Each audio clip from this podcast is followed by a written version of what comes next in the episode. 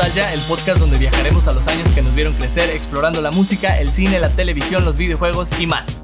Yo soy Charlie López y seré tu doctor Emmett Brown en este viaje por el tiempo. Nostálgicos, estamos de vuelta en Back to Nostalgia y este es nuestro segundo episodio de Historia General. Aquí vamos a estar platicando acerca de los sucesos más importantes del año de 1991 en temas sociales, políticos, culturales, galácticos y demás, ¿verdad? Pero para poder comenzar esta travesía necesitamos a un acompañante, a un Marty McFly. Así que les presento a nuestro Marty McFly en este viaje por la historia en esta ocasión me acompaña de regreso mi amigo Gabo González, mejor conocido como Gabo Morse. ¿Cómo estás, Gabo? ¿Qué tal, mi estimado? Muy bien, muy bien. Aquí ya listos para continuar en este viaje. Para continuar exactamente, ¿verdad? Nos quedamos por ahí del mes de junio de 1991 y nos resta la mitad del año. Así que pues ya estamos preparados, ¿verdad? Para seguir platicando de estos datos históricos que bueno, conectan conmigo y seguramente van a conectar contigo porque es tu año, ¿verdad? Tu año, Gabo. Así es, así es, mi estimado. Excelente, ya 30 primaveras, como dicen, ¿verdad? pues aquí estamos entre disfrutando, entre meditando y viendo qué es lo que viene. Excelente. Oye, Gabo, ¿tú eras niño de la primaria que, que le tocaba o no le tocaba celebrar su cumpleaños durante el ciclo escolar? No, a mí sí me tocaba. Todos los años me tocaba, sí. Son julio y a veces parte de agosto, ¿no? Que no les o tocaba pobres. Sí, diciembre también, pobrecitos. Ay, pero bueno, este episodio se lo vamos a dedicar a todos los que en la primaria nunca les celebraron un cumpleaños en el ciclo escolar. Va para ustedes, ¿eh? Se los dedicamos. y bueno, en el episodio pasado, Gabo se presentó con nosotros, pero queremos conocerlo un poquito más. Gabo, cuéntanos algo más acerca de ti, qué cosas no conoce la gente acerca de ti o algún dato curioso que nos quieras compartir. Bueno, eh, ¿qué es parte de lo que no conocen? Eh, como sabes, soy un apasionado enormemente por, por, la música, eso creo que sí lo comenté. Sin embargo, pues lo poco que no conocen es que eh, yo inicié en la música como baterista. Oh terminé moviéndome a la parte de la guitarra por facilidad de que no cualquiera es muy sencillo que te regalen de niño una batería, ¿no? Entonces tenía muy pocos lugares donde podía ensayar, donde podía estar, terminé moviéndome a la, a la guitarra y, y, pues bueno, eso ha sido parte de lo que me ha llevado a, a tomar las decisiones que pudieran parecer no tienen correlación con este detalle, pero por ejemplo, los pocos idiomas que, que, he aprendido, lo cual es el inglés, lo cual es eh, eh, parte del portugués, ha sido por la influencia de grupos musicales ah, y he comenzado aprendiéndolos a partir de la música. Y muchos de los lugares que me interesa visitar, conocer de parte del mundo, están muy influenciados por la música. Qué fregón, oye, qué padre. Oye, sí es cierto lo que dices de que es más difícil que te regalen una batería que una guitarra. Y también pensé, es más fácil llevar una guitarra a todas partes que una batería, ¿no? Es como que... Totalmente. En, donde sea puedes tocar una guitarra, a veces si es eléctrica hasta sin ampli, ¿verdad? Por ahí se alcanza a escuchar algo, pero la batería es como que... Ah, claro, me traje mi batería de viaje. El cajón acústico. Apenas eso, sí. Un cajoncito. O los bongos. Algo más tranqui, ¿no? Qué chido. Perfecto, Gabo pues ahí conociéndote tus orígenes musicales, ¿verdad? Deberían de hacerte la película Gabo Origins, ¿no? Así para, para conocerte bien. Perfecto. Pues bien, Gabo, te pregunto, ¿estás listo para este viaje por el tiempo? Listo, mi estimado, comencemos. Excelentísimo, pues abróchate el cinturón porque vamos a fijar nuestro tiempo de destino a julio de 1991. Vamos a continuar en el mes que nos quedamos, el episodio pasado, y tengo muchos datos muy interesantes que compartir, algunos sobre todo curiosos del año, que dices, wow, eso pasó en ese entonces, increíble, no puedo creer que hayan pasado 30 años de esto, ¿verdad? Y bueno, Julio fue testigo de varios acontecimientos muy importantes. Se realizó la primera llamada de celular con tecnología 2G. Ahorita ya vamos en el 5G, o sea, y fíjate qué loco que hace 30 años estábamos ya evolucionando, ¿no? En, la telefonía celular.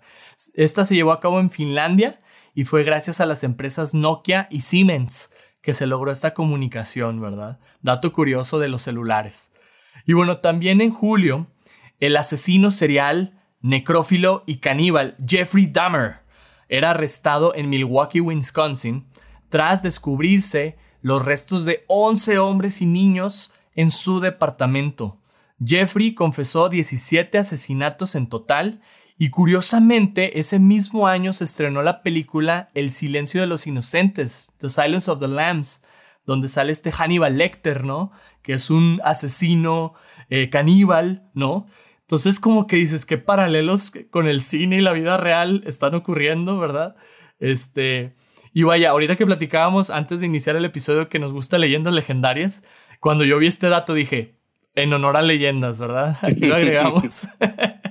y bueno, el dato que se me hizo más interesante de Julio es el siguiente. En una nota más agradable, ¿verdad? El 11 de julio de 1991 sucedía uno de los eclipses totales de sol más largos registrados en la historia moderna, con una duración de 6 minutos y 53 segundos. Estaba investigando por qué es, esto muy largo, porque dice 6 minutos no es nada. Pero fíjate, encontré que lo máximo que puede durar un eclipse total de sol son 7 minutos 32 segundos.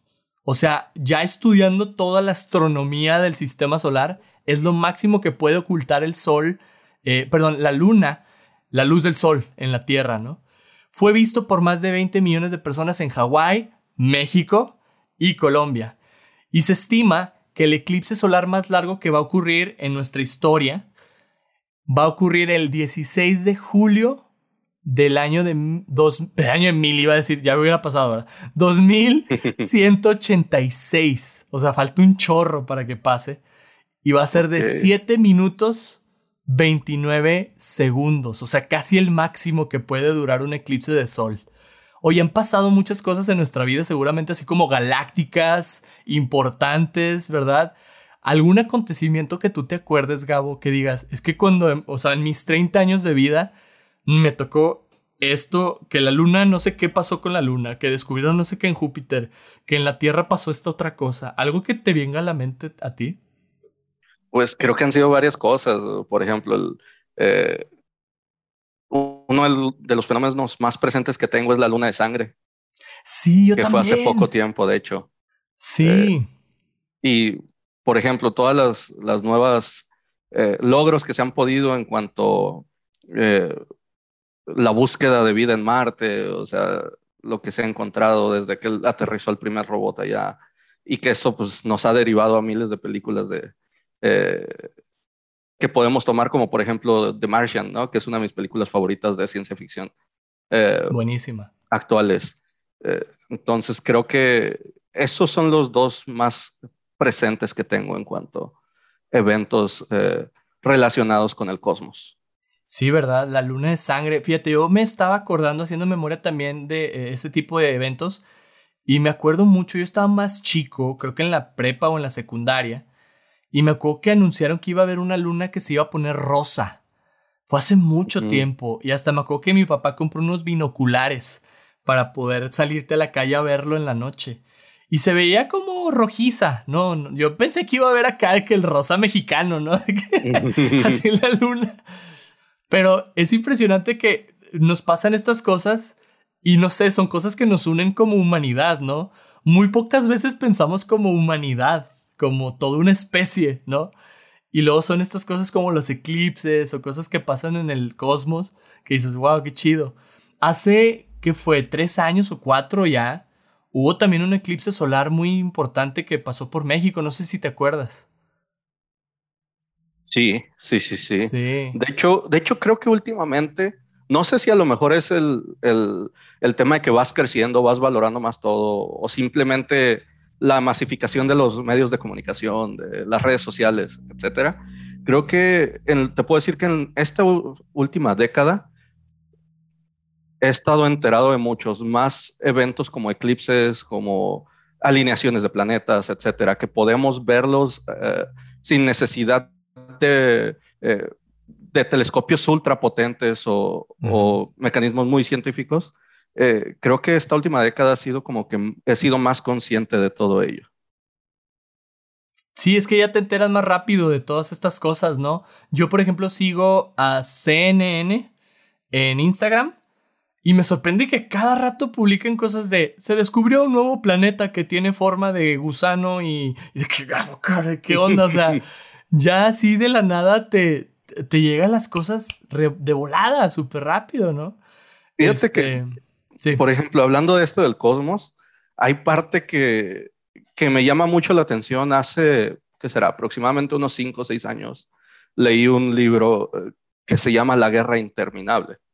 Este mm. libro es un libro ochentero, se escribió en esos tiempos, y comienza a hablar cómo, eh, cómo la humanidad comenzó a descubrir lo que era el viaje a través de agujeros de gusano, eh, explorar planetas, lo cual termina metiendo a la Tierra como parte de un, de un proceso de, guerra con un país desconocido, el cual no se conocían las criaturas, solamente se sabía que había guerra.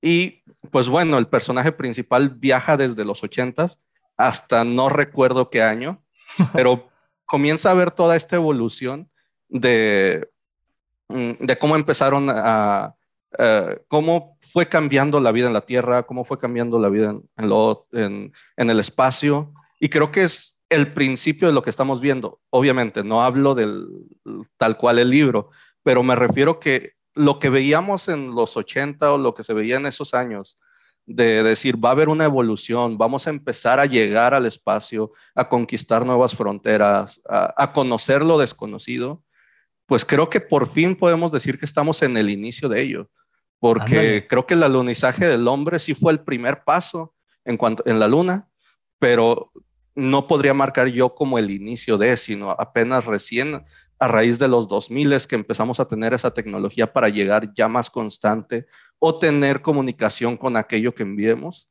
creo que es lo que nos empieza a permitir el conocer realmente lo que está afuera. Sí, qué padre. Y fíjate ahorita que lo, que lo compartes y yo lo pienso, qué curioso que lo que nos une como humanos es lo que está fuera del planeta, ¿verdad? O sea, eso es algo muy, muy curioso. ¿no? Este, los logros que alcanzamos allá, ¿no? Así que yo creo que es una buena oportunidad también para pensar, pues, qué cosas están pasando aquí que también nos unen, ¿verdad? Hay muchas cosas que nos unen. Eh, pareciera que todo es pura división, pero no, o sea, siento, por ejemplo, que la pandemia es una de esas cosas que de alguna otra forma nos ha vuelto a unir como raza humana, porque es algo que nos está afectando a todos, ¿no? Aunque es una cosa negativa. Y vaya, tiene pues sus connotaciones, ¿verdad? De que algunos dirán, esto nos está separando, dividiendo, pero también por otro lado nos está volviendo más humanos y más preocupados por el otro, ¿no? En este tema, ojalá que así sea en, en, el mundo y en México, ¿no? Correcto. De hecho, eh, creo que la, eh, la parte que ataca tu podcast es muy esencial en cuanto a lo que acabas de hablar, de buscar que nos une aquí como, como seres humanos, como personas, como individuos, ¿no? Y creo que es algo que ataca lo que comentaba yo en un inicio también en cuanto al espacio y lo que es la esencia de tu podcast, que es precisamente la esencia de nosotros como personas. Que para mí la esencia se puede dividir eh, eh, bajo estos factores en dos puntos. El primero es lo que fuimos y lo que nos compone, lo que nos da vida como individuos. Y segundo es la esencia de nuestros sueños, de lo que queremos llegar a ser como individuos. Entonces, entender que lo que queremos alcanzar como individuos parte de lo que fuimos como individuos, pero también como sociedad. Entonces, si no vemos que no podemos alcanzar nuestras metas individuales como parte de una sociedad, pues a final de cuentas no vamos a lograr nada. Totalmente de acuerdo, Gabo. Qué padre, qué padre reflexión, oye. La historia nos une, ¿verdad? Y pues por eso hacemos este podcast, ¿verdad? Te decía la otra vez, ¿no? O sea, yo siento que este podcast me ha reconectado con muchas amistades y gente que no veía hace mucho tiempo. Y, es, eso es lo que queremos ver también en todo el mundo, ¿no? Este, que nos unan las cosas que nos vieron crecer, ¿no? Juntos. Perfecto. Ay, se puso. Ahora, ahora andamos bien sentimentales. ¿Te acuerdas que el, episodio pasado andábamos bien activistas acá de que Black Lives Matter y feminismo? ahora andamos llorando, Pero es que creo que todo se conecta, o sea, y, y, uno de los errores que a mí me puedes dar es darme un input en cuanto, eh, en cuanto comenzar a analizar eh, eh, la parte poética de la vida, la parte idealista. Me gusta ser muy idealista, mis bases son muy idealistas, mi futuro será muy idealista. Entonces, dame tantito eh, pie para comenzar en el camino y te recorro tres kilómetros aunque el camino sea de uno. Oye, es que somos músicos, Gabo, ¿verdad? Traemos la poesía y el arte, ¿verdad? En todo. Final de cuentas, al final de cuentas, somos una especie muy rara. Muy Cada músico es muy diferente, porque por ejemplo, a mí muchos me, me, dicen, brother, ¿cómo puede ser que, o sea, yo inicié en la música en cuanto yo dije, quiero estar en la música, quiero aprender música, quiero vivir la música, inicié con, con rock and roll, eh, no sé, estilo Led Zeppelin, luego me moví a una parte más eh, metal, eh, eh, comercial, como era Metallica. Luego ya me fui a la parte más eh, musical, llamémosle de esta forma, como Dream Theater. Y tú dices, todo eso, ok, entiendo, buena línea. Pero hoy en día tú me ves y, yo digo, sí, cadetes de Linares, ¿por qué no? Tráeme la guitarra y ahorita la tocamos. o, amas el acordeón, amas el sonido de cada uno de los instrumentos. Y creo que es parte de todo esto, entender que el mundo es diverso y entender de que tú puedes tener un gusto, pero puedes crecer de todo lo que existe. Y, por ejemplo, lo que hablábamos en el episodio pasado en cuanto a eh, todas estas eh, posturas nacientes eh, de, de, lo que es feminismo, de lo que es discriminación racial. entonces, creo que es muy importante el que estemos conscientes de ello y, y, creo que eso es lo que nos va guiando como personas hacia un mejor futuro. bueno, si quieres continúa, porque de aquí partimos y se, se alarga este tema. Aquí nos detenemos en el, episodio de música que ya salió, ¿verdad? Pero le podemos seguir hablando de música, todo lo que da. Y bueno, Gabo, de julio nos vamos a brincar hasta septiembre. No hubo muchos datos interesantes, relevantes en agosto. Y mira, en septiembre de 1991 fallecía Alfonso García Robles, diplomático mexicano y premio Nobel de la Paz. Él ganó el premio Nobel en 1982 por su trabajo en desarmamentización y la creación de zonas libres de armas a nivel mundial. Y pues tenemos tres premios Nobel de, en México. Mario Molina de Química por la capa de ozono, por sus estudios, y Octavio Paz en la literatura, ¿no? Y este año pues fallecía uno de nuestros premios Nobel de la Paz, ¿verdad? El, bueno, de la Paz, porque el otro era Octavio Paz, ¿verdad? Sí, sí, es correcto. y bueno, también un dato curioso de, de, septiembre del 91 es que en los Alpes, en la frontera entre Austria e Italia, se descubría a Otzi, la momia humana europea más antigua que se conoce. Yo me saqué de onda con este dato porque para mí las momias son de Egipto y de Guanajuato. Yo jamás me imaginé que en Italia iba a haber una momia por ahí en las montañas, ¿no? Este, un dato muy curioso de una hallazgo. Aunque tiene el clima. Sí, definitivamente, ¿no? El clima para momificar a cualquiera, oye. Ay, no. Pero el dato que se me hizo más interesante en septiembre es el siguiente, fíjate. A finales del mes, gracias a la insistencia de muchos académicos y estudiosos, se volvían públicos los rollos del Mar Muerto por primera vez desde su descubrimiento, perdón, en 1946. Pasaron 45 años desde que se descubrieron los rollos del Mar Muerto que tienen estos textos, ¿verdad? Este que algunos se encuentran en la Biblia, ¿no? Y, y 45 años después, al fin la gente, sobre todo los que querían estudiarlos, tuvieron acceso a ellos, pero de manera digital fíjate. Hubo muchos descubrimientos en septiembre así interesantes, ¿no? ¿Qué otros descubrimientos así como importantes recuerdas o te han tocado eh, presenciar o vivir, Gabo? Porque ha habido muchas cosas en nuestros 30, 31 años, ¿no? Este, Totalmente. Pero estoy tratando de hacer memoria yo también. ¿Qué, qué, han descubierto en nuestra vida? Cada rato encuentran ruinas mayas. No sé si te has dado cuenta. O aztecas. Totalmente. Creo que a final de cuentas el pasado es algo eh, hermoso porque nos muestra quiénes somos. Eh, hace poco estaba platicando en, temas eh, de terapia precisamente la importancia de, conocer nuestros orígenes, de conocer nuestro pasado, de conocer de dónde venimos como individuos otra vez. Entonces, creo que el conocer de dónde venimos como sociedad es algo que nos ayuda más a forjar esa identidad, que si recuerdas era parte de lo que hablábamos en la pregunta de la semana eh, pasada. Entonces, creo que eh, yo me voy muy por ese lado de decir eh, cuál es mi origen, pero también unirlo a lo que estábamos viendo hace unos momentos de, del cosmos, de cuál es mi destino, porque no creo que mi destino sea aquí. Y creo que el, tema de los rollos del Mar Muerto nos habla de dos puntos, porque bueno, a final de cuentas, muchos de nosotros, eh, el tema de la Biblia ha sido esencial para, para nuestras creencias, para lo que nosotros eh, profesamos, eh, y también ha ayudado, aparte de la, de la moral en nuestra sociedad en general, junto con otros detalles como lo que es el, el derecho romano, por ejemplo, que creo que es interesantísimo con lo que hemos vivido. Y mezclémoslo con lo que hemos estado recientemente hablando, los descubrimientos en cuanto al espacio, en cuanto cada vez un nuevo planeta se descubrió, que está relativamente cerca, llamémosle de esta forma, de nosotros. Eh, eh, hace poco que se encontraron residuos de agua, en, eh, creo que fue en Marte. Entonces, todos estos pequeños detalles que nos dice no solo de dónde somos, sino hacia dónde vamos o hacia dónde buscamos ir. Qué chido. Oye, ya sería así una cosa bien rara que se encontraran los rollos del mar muerto en Marte también, ¿verdad? Aprovechando que ya está muerto. pues con razón, se me hace que de allá vienen, ¿no? Se les, se les cayeron y cayeron acá a la Tierra. Qué risa. No, no, no, pero ni digas, compadre. Porque si vienen de Marte se convertiría en parte del, del patriarcado opresor. No, sí, sí. Mejor que vengan de Venus. Mejor de Venus, de Venus.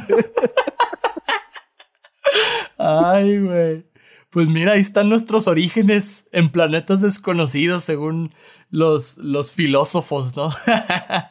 La mitología. Ay, qué chido. No, pues estos datos me interesaron mucho, o sea, qué, qué curioso. Y de hecho, fíjate, pensaba en lo de los rollos del mar muerto. Hay mucha información que seguramente queremos tener a la, a, la disposición muchas personas, pero que son archivos clasificados, ¿no? O sea, no sé, me imagino todo lo de John F. Kennedy. O sea, ¿qué pasaría si de repente dijeran, no sé en qué, ya liberamos todos los expedientes de John F. Kennedy, de, de las Torres Gemelas, de Kurt Cobain? Vámonos más cerca. Vámonos más cerca. Lo de Colosio. Ah, lo de Colosio. Que creo que es algo que los dos vivimos. Sí, en el 94 pasó, fíjate. Digo, yo estaba súper morro, ¿no? Igual. tres años, creo que no era nada, pero, pero creo que es parte de lo que nos ha forjado mucho como sociedad, es parte de lo que no conocemos nosotros como tal, porque aunque lo vivimos, pues no estábamos conscientes de nada de ello.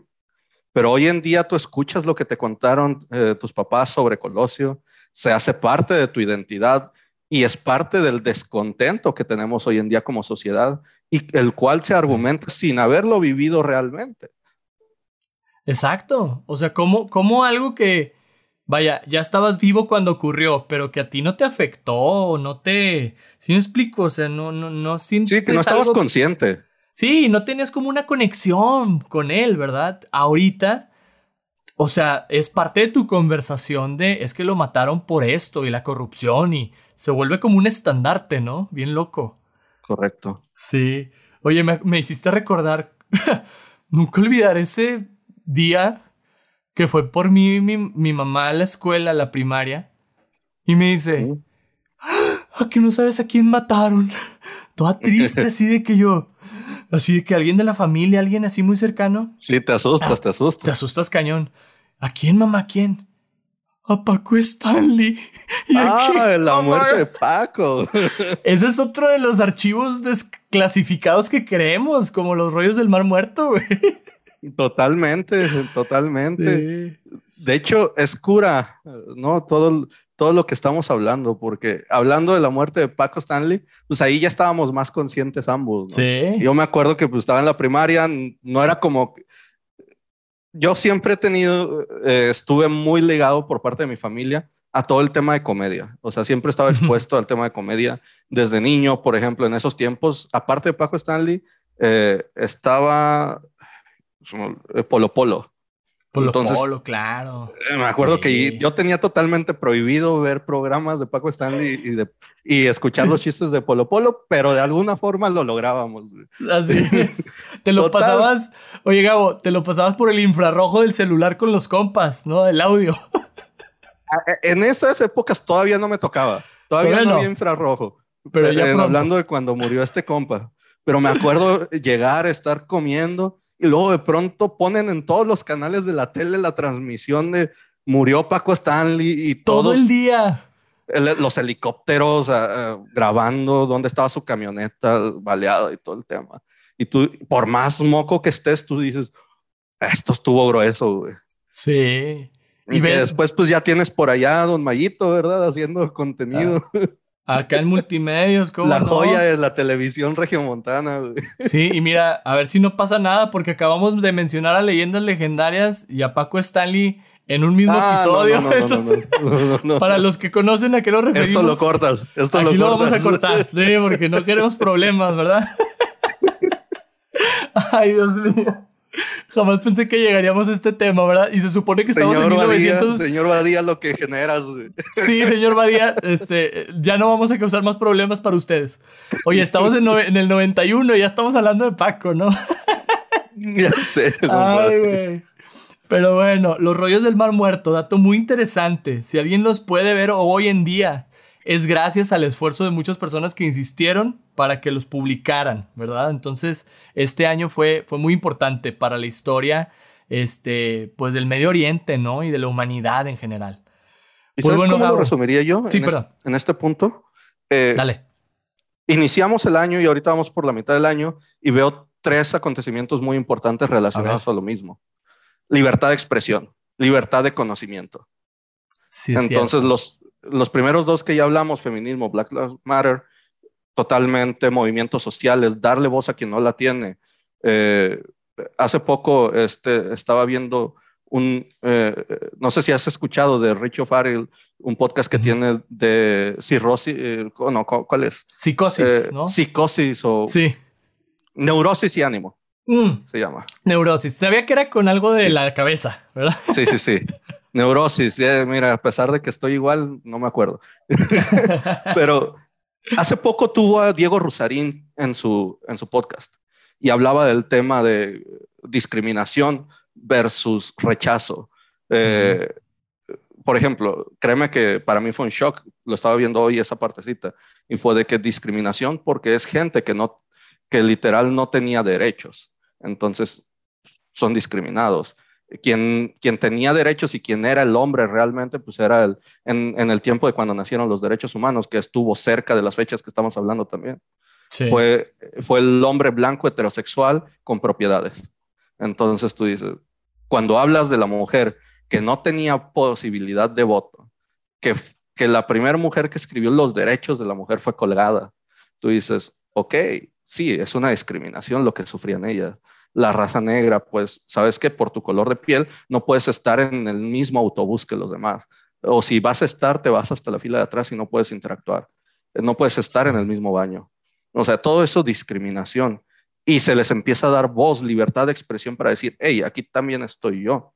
Y, hoy, y ahorita hablamos de libertad de credo, libertad de religión, libertad de conocimiento, de acceso a la información, de decir, estos rollos eh, que se haya abierto para el estudio general, tanto para quienes, eh, eh, quienes aceptan y creen en, temas bíblicos como para aquellos que son detractores, pues es importante para el crecimiento del debate, del diálogo, del, de la formación de cada persona. Claro. Ah, qué buen análisis, eh, mi Gabo. Estás ahí con el ojo bien puesto en los temas. Es que es tu año, ¿verdad? También. Es mi año y son mis temas. Exacto, venga. Súper, oye, qué, qué, bueno, sí es cierto, tienes toda la razón. Mucha libertad de expresión que se estaba eh, generando, ¿no? Empezando. Súper. Oye, pues nos brincamos de septiembre hasta noviembre con un dato rápido. En octubre no hubo nada muy relevante y me da tristeza porque es el mes que cumplí años, pero en otros episodios hay cosas muy padres también. y bueno, este dato está bien bobo, solo lo quise agregar porque me llamó la atención. En noviembre de 1991 llega el Banco Santander a México. Yo tengo Santander, chido. o sea, nomás se me hizo como que, ok, está bien. Este, ahí es donde me pagan la nómina. sí, nomás dato curioso de los bancos de México. ¿Tú qué banco manejas, Gabo? Yo soy totalmente feliz con BBVA Bancomer. Bueno, para mí sigue siendo Bancomer. Bancomer, sí, ándale, antes era Bancomer y luego ya BBVA. Trato de cambiarle BBVA, pero no logro. Para mí es Bancomer. Sí, o por ejemplo que antes era Vital en lugar de HSBC, no sé si te acuerdas. Me tocó cuando era Serfín en lugar de Santander. Serfín, sí. Qué risa. Es que, llega a Santander, compra Serfín. Eh, de hecho, fue una época como de tres añitos donde se hicieron las compras masivas de los bancos. Sí, cierto. Sí, yo me acuerdo que tenía mi tarjeta de Vital Kids. o Niños Vital o algo así se llamaba, ¿no? Me acuerdo un chorro. Sí, y ahí vas tú de que para invertir 100 baros.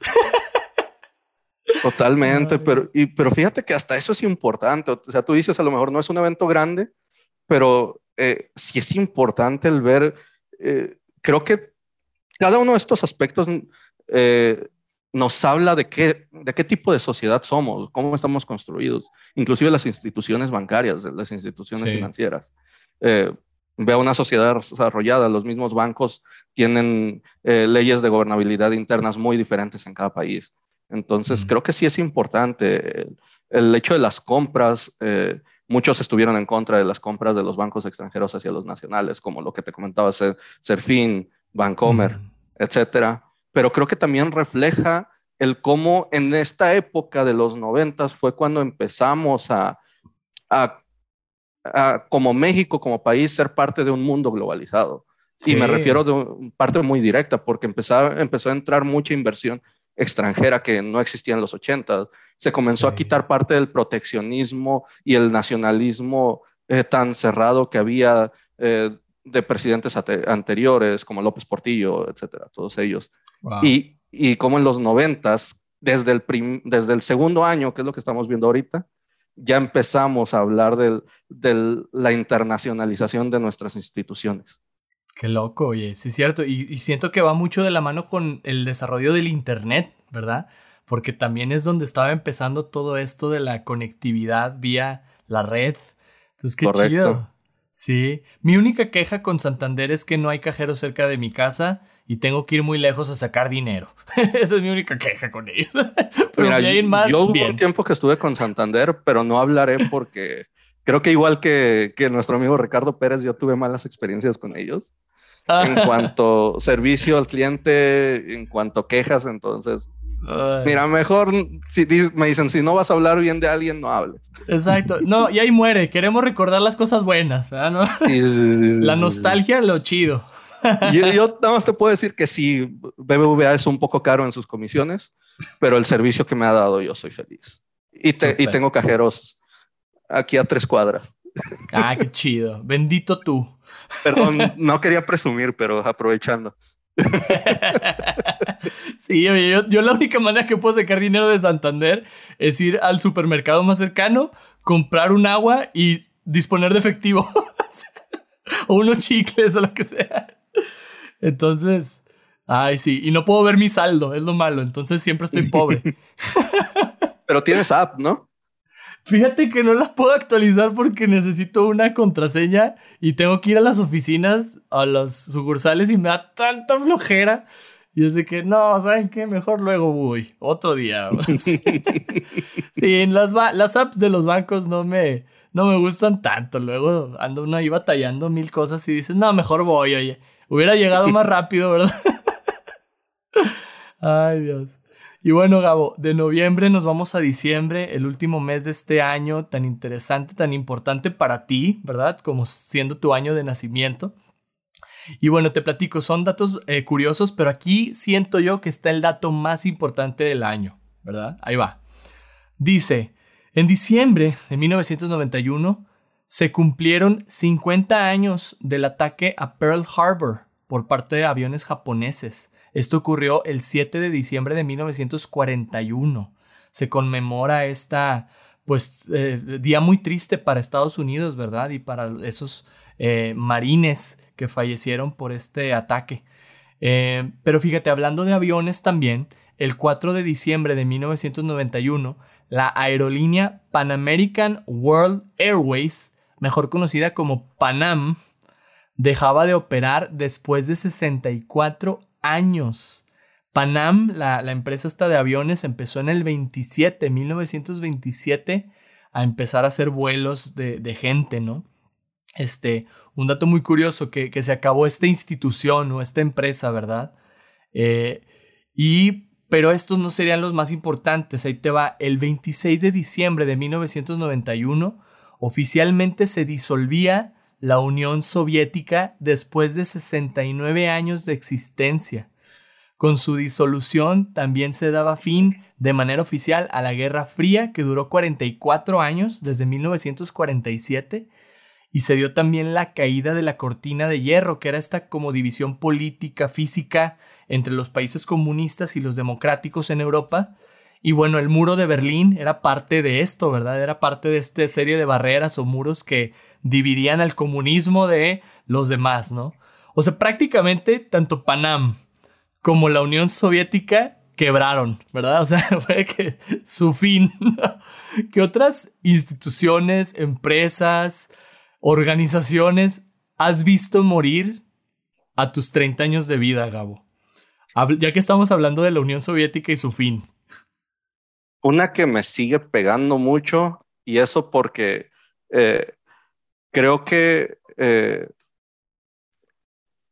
podría ayudar mucho a, la competencia de estas entidades aquí en, aquí en eh, México actualmente. Es mexicana. Mexicana, hablando de aviones, ok. Sí, hablando de aviones. Por ejemplo, ahorita creo que todavía no, pero por lo que sé están cerca. Interjet, vamos a ir cerca, ¿no? Y hablo por el tema de cómo me encanta viajar, me encanta todo ello. Tú sabes que en México no tenemos tantas opciones en cuanto a aerolíneas locales. Entonces creo que ayudaría mucho a la, competencia. Eh, en general creo que creo que eh, ah, Mexicana es de las que más me dolió porque fue de las primeras que estuve medio consciente cuando, cuando pasó el tema de la quiebra. Entonces tú dices, pues ya son cerca de 10 añitos de, que se fue, de que se nos fue Mexicana, ¿no? Entonces, eh, aunque sí, bueno, creo que a final de cuentas es parte de lo que hablábamos también en el episodio pasado, el ciclo de la vida. Tenemos que ver morir para que nazcan nuevas cosas y con la evolución que tenemos en cuanto a sociedad, eh, creo que también va a ser buen punto el analizar eh, el por qué han muerto algunas instituciones eh, y cómo tenemos que blindar a las nuevas instituciones para que no pase lo mismo, para que no pase lo mismo. Inclusive para los, eh, yo lo veo mucho en el mundo emprendedor. Por ejemplo, eh, actualmente me ha tocado eh, por el tema del trabajo, que estoy muy ligado a los procesos, que estoy muy ligado a, temas de, mejora de procesos empresariales. inclusive me ha tocado estar un poco involucrado en, la creación de algunas startups. Entonces es, ¿cómo puedes tú aprender de todas estas empresas que han fracasado? y que probablemente el fracaso de las mismas le dio al mismo empresario la posibilidad de crecer eh, en sus siguientes eh, emprendedurías, llamémosle el caso de, McDonald's, por ejemplo. Sí. O sea, el caso de todas estas empresas que, que, pudieron haberse quedado en fracasos y nacieron en, eh, bueno, y renacieron hacia un gran éxito. Entonces, yo lo vería por ese lado. Sí, ¿verdad? Sí, yo encontré ese paralelo muy interesante entre Panam y la Unión Soviética, ¿no? O sea, que, que muchas veces las cosas tienen que llegar a su fin, ¿verdad? O sea, porque ya no son sostenibles o ya de plano, ya son irrelevantes también, ¿no?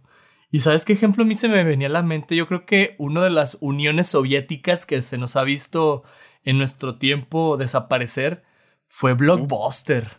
Era lo que te iba a comentar ahorita. Sí, ¿verdad? o sea, fue de que persistieron y persistieron hasta el final, pero llegó un punto en de que pues ya nadie va a rentar DVDs, o sea, ni cassettes. Este, sobrevivían, me acuerdo mucho, todavía hace, ¿qué te diré? unos seis años todavía. Ya no se llamaba Blockbuster, pero yo todavía vivía en Torreón. Ya tenía otro nombre. Y me acuerdo que todavía, no sé si recuerdas el Blockbuster de, de las Fuentes. Eh, en Torreón, por allá por, eh, ¿cómo se llama? Paseo de la Rosita, así. Este, esa cosa sobrevivía de pura memorabilia, o sea, de vender monitos y de vender cosas del pasado, ¿no? De, tus videojuegos o de tus películas. Y así pasa, ¿no? O sea, tienen que evolucionar si no se mueren, ¿sí? Totalmente, totalmente. Y creo que es parte de lo que nosotros mismos podemos ver. Eh, y creo que parte de lo que yo podría ver de quienes sí se han adaptado, de quienes se han ido mejorando, por ejemplo, hablabas del muro de Berlín, ve lo que hoy en día es Alemania, ¿no? De tener, de formar parte de la más negra de las historias de la humanidad, ha pasado a ser una de las mayores potencias actuales. Eh, y, y, cómo podría yo ver que se logra eso? Creo que hay una cualidad que como seres humanos debemos aprender de todas estas lecciones, que es la, eh, la resiliencia. Eh, cuando aprendemos a resistir las peores crisis, las peores temporadas, y aprender de esas temporadas para adaptarnos a lo que viene. Eh, hace, ayer estaba viendo un video sin querer, sin saber que íbamos a hablar de esto, sobre el estoicismo, cómo el estoicismo ha influenciado a, a, nuestra cultura hoy en día. Eh, hablaban de corrientes tan diferentes como lo es, eh, como lo es eh, el cristianismo, por ejemplo, o como lo que son corrientes filosóficas que, que inclusive están hoy en día, como lo es la terapia cognitiva conductual, cómo mm. se alimentó de ahí. O sea, tú hablas desde un punto religioso y, moral, llamémosle así, hasta algo ya más científico objetivo. Entonces, creo que esa parte de poder decir, ok, eh, no me voy a cerrar como a lo mejor le pasó a, Blockbuster, como a lo mejor le pasó a Panam, a decir, no me voy a cerrar con lo que, con lo que yo pienso, con lo que está en mis ideas, sino necesito comenzar a crecer, necesito comenzar a evolucionar. Si no me adapto, muero. Entonces, yo como persona, ¿cómo puedo comenzar a, a crecer eh, eh, sobre el estoicismo? Decían, había quienes algunos de los principales eh, exponentes del estoicismo decían, cada semana voy a practicar un valor virtuoso para mí y una vez que yo vea que ya lo, lo empecé a dominar o que yo lo empecé a tomar como parte de mi vida diaria, entonces la siguiente semana cambio a uno nuevo. Eh, entonces, poco a poco es el tener una introspección donde podamos decir quién soy y en dónde estoy y hacia dónde quiero evolucionar o hacia dónde debo de evolucionar por lo que estoy viviendo hoy en día. Entonces, sin perder nuestros valores propios, sin querer adaptarnos a algo que nunca vamos a hacer, pero sí decir, ¿cómo puedo conservarme evolucionando? Y, ese sería el caso, por ejemplo, de Netflix. Netflix no inició con un modelo de, de venta como de, venta por internet como es lo que hoy en día el streaming. Ellos iniciaron por una renta eh, a distancia donde te enviaban el paquete a tu casa y tú lo regresabas. Eh, evolucionaron diciendo, seguimos siendo una compañía de entretenimiento, pero ya no nos sirve el modelo que teníamos antes. ¿Cómo evolucionamos sin olvidar nuestras raíces? Sí, totalmente, totalmente. Creo que pues a, a la Unión Soviética fue lo que le pasó, ¿verdad? O sea, se arraigaron tanto que se secaron, ¿no? De alguna manera a, sus filosofías y no evolucionaron, ¿verdad? Entonces, pues fue el fin de esta, pues, ¿cómo podríamos llamarlo? Gran nación, ¿verdad? Porque eran muchos países que la conformaban, ¿no? Este, y bueno, así como llegó a su fin la Unión Soviética, también estamos llegando al fin de este episodio de Back to Nostalgia, ¿sale?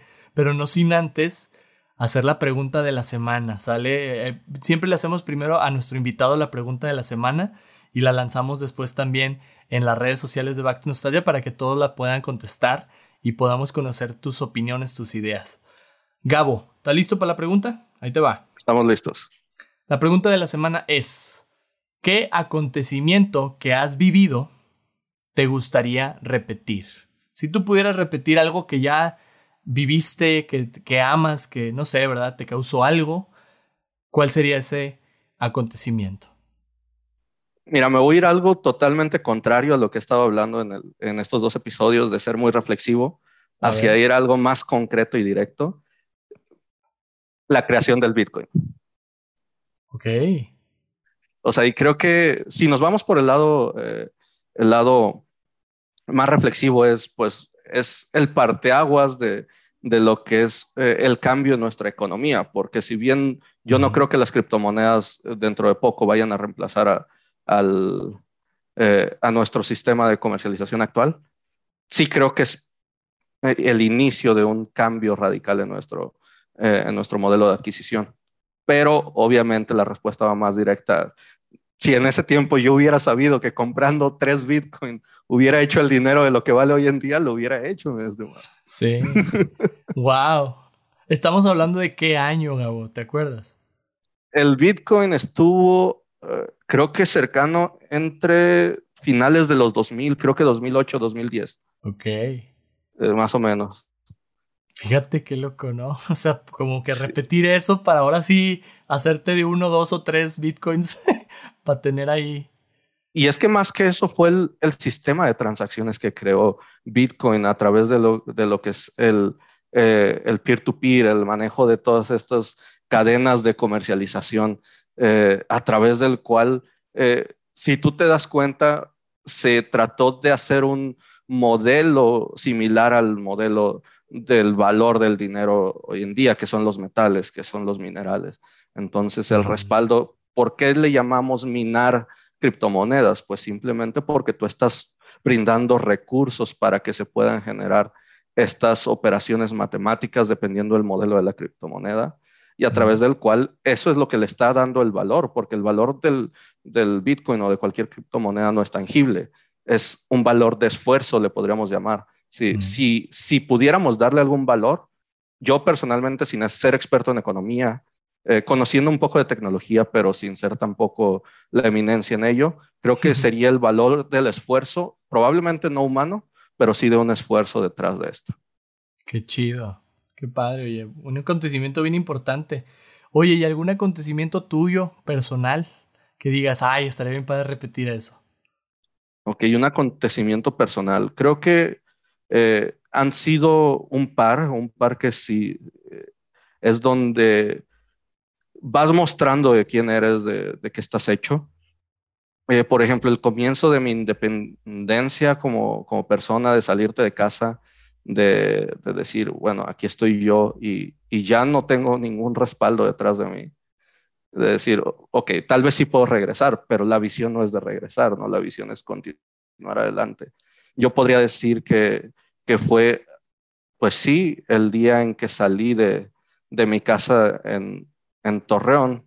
Fue un noviembre, si mal no recuerdo, del noviembre del 2013, si mal no recuerdo. Órale. O, o, del 2012, no recuerdo muy bien. Creo que del 2012. Entonces, sí, del 2012, porque fue a los 21 años. Entonces, chido. Eh, creo que sería parte de lo que yo podría, digo, hay muchos, pero ese es un parteaguas porque es lo que te hace salir del nido tal cual, decir, de aquí en adelante soy yo, de aquí en adelante sigo siendo parte de una familia, pero ya no es Gabriel y su familia, ya es Gabriel. Entonces, sería ese. Muy bonito momento, ¿verdad? Para muchos que ya lo hemos vivido, ¿no? En nuestro caso, este, pero fíjate, yo al revés, a mí me gustaría regresar al nido.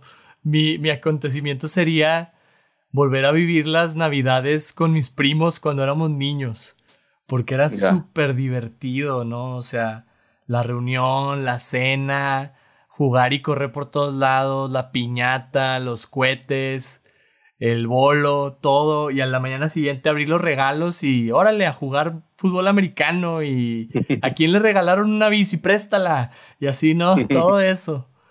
Es lo que, no sé, a mí me encantaría volverlo a repetir, ya no son lo mismo, obviamente, ya estamos muy grandes todos, pero, no sé, siempre que pienso en mis anécdotas de vida, esa es una cosa que atesoro mucho, ¿no? Que, que era como muy significativa para mí cada año sobre todo porque yo era foráneo, o sea, mi familia la mayor parte vive acá en Monterrey y yo vivía en ese entonces en Torreón, ¿verdad? Igual que tú. ok. Entonces, para nosotros era el viaje, ¿verdad? El camino, el párate en el Oxxo comprarte tus Flaming Hot, o sea, todo, ¿no? Era la, experiencia completa, ¿no? Era, el paquete, vaya, el paquete navideño. Fíjate que, por ejemplo, en mi caso, la diferencia, ¿cómo, cómo a lo mejor siendo tan amigos, a lo mejor siendo eh, crecidos en una misma cultura, eh, es tan diferente? Porque, por ejemplo, ese tema de las navidades yo lo valoro mucho ahora. Por ejemplo, la última navidad que tuve con, con mi familia, donde ya no era yo el que tronaba cohetes, sino eran eh, a lo mejor sí yo, pero con mis sobrinitos, ¿no? Enseñándoles a cómo tronar un cohete. Eh, o que ellos disfrutaran las bengalas.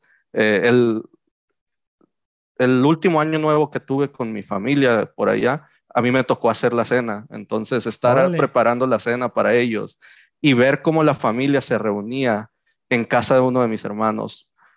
Ya no nosotros como el centro de, de quienes disfrutaban, eh, sino los hijos de mis hermanos, disfrutando la comida, disfrutando los regalos, ya no siendo eh, tú el que ibas a recibir los regalos, sino el que llevabas los regalos.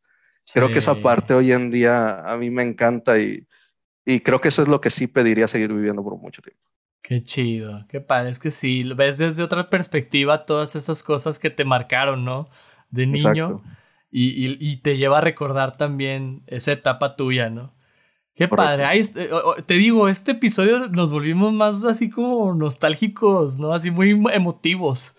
Eh, y si te fijas, yo quería cerrar algo más con algo más material y me la cambiaste de nuevo. Te la cambié, sí. No, Gabo, estamos aquí echando la lágrima. Espérate. No, no, no ya, ya fue mucho. ya, ya, ya vamos. Ya dos episodios, ya, vale. Ay, Dios mío. Pues bueno, les volvemos a compartir la pregunta de la semana a todos ustedes. La pregunta es, ¿qué acontecimiento que has vivido te gustaría repetir? Ahí compártenos en nuestra cuenta de Instagram, arroba back to nostalgia. Los invitamos a responder a la pregunta para poder conocer pues, sus ideas, sus opiniones. Pues bueno, Gabo, disfrutaste de este viaje histórico por el tiempo. ¿Qué tal te pareció? Me pareció muy bien, mi estimado. Me puso a, a reflexionar varias cosas desde el episodio pasado. Creo que fue muy buena forma de cerrarlo. Te agradezco la invitación. Espero que no te olvides de uno y que sigamos participando contigo en tus siguientes eh, eh, materiales, cualquiera que sea tu plan. Sabes, la amistad es primero y es lo primero que aprecio, el hecho de, como tú dijiste, volver a reencontrarnos. Eh, después de, te puedo decir, creo que pasaron más de ocho o nueve años en el que no sabíamos del uno al otro. bueno, tal vez sí, pero no directamente. Redes sociales nos mantenían cerca pláticas cortas, pero creo que la nostalgia para nosotros que ya, que ya estamos más cerca del, del ahí nos vemos que el aquí estamos, entonces es algo muy especial, nos da de qué hablar, nos genera una empatía y te agradezco por ello, mi estimado. No, hombre, al contrario, Gabo, gracias por tu tiempo y tu disposición de estar en dos episodios de historia general, que son así los más densos, ¿verdad? De todo y todas tus ideas, tus comentarios súper, súper valiosos, mi Gabo. Igual, el aprecio es mutuo, ¿eh? Es increíble que cómo pasan los años y el tiempo y sigue la amistad, ¿no? Eso es lo más chido, ¿no? Y pues aquí andamos de nostálgicos de nuevo, ¿verdad? Y seguramente en otra ocasión lo volveremos a hacer. Muchas gracias. Y seguimos aquí para, para cualquier cosa. Cuéntanos cómo te pueden encontrar en tus redes sociales, por si alguien se interesa de seguirte. Mm, bueno, en mi Instagram estoy como GG Mangini, todo, eh, las tres son G y latina. Y en Twitter estoy como arroba GG Morse con S. Excelente. Y pueden buscar a Gabo Morse en sus redes sociales. Y pues te damos muchas gracias, Gabo, por acompañarnos de nuevo en este episodio. Gracias a ti, mi estimado Charlie. Y bueno, a mí me pueden encontrar en Instagram como arroba soy Charlie López y les damos muchas gracias por acompañarnos en este episodio de Back to Nostalgia. Te esperamos la próxima semana para platicar del deporte de 1991. Síguenos en Instagram en arroba Back to Nostalgia Podcast. No olvides responder a la pregunta de la semana y mantente nostálgico. Nos vemos.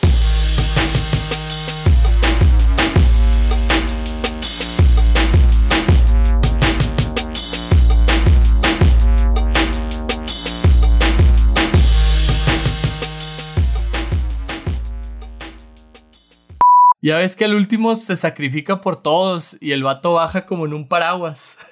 Mm, cierto, nunca le dice, he la referencia. ¡Eh, Mary Poppins! Le dice el vato. Nunca, nunca me había, no me acordaba de esa referencia, cierto. Hey, ¿qué tal? Soy Charlie y te quiero compartir un adelanto de mi nuevo podcast. Calle Camarena, número 17. Aquí es.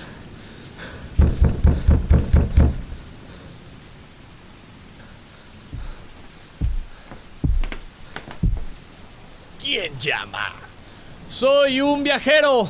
Recibí su mensaje. Contraseña. ¿Qué? El código, la contraseña. Ah, sí, espere. Aquí la tengo. Espere. S T S C. Correcto.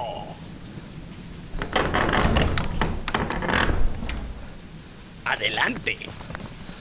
Gracias.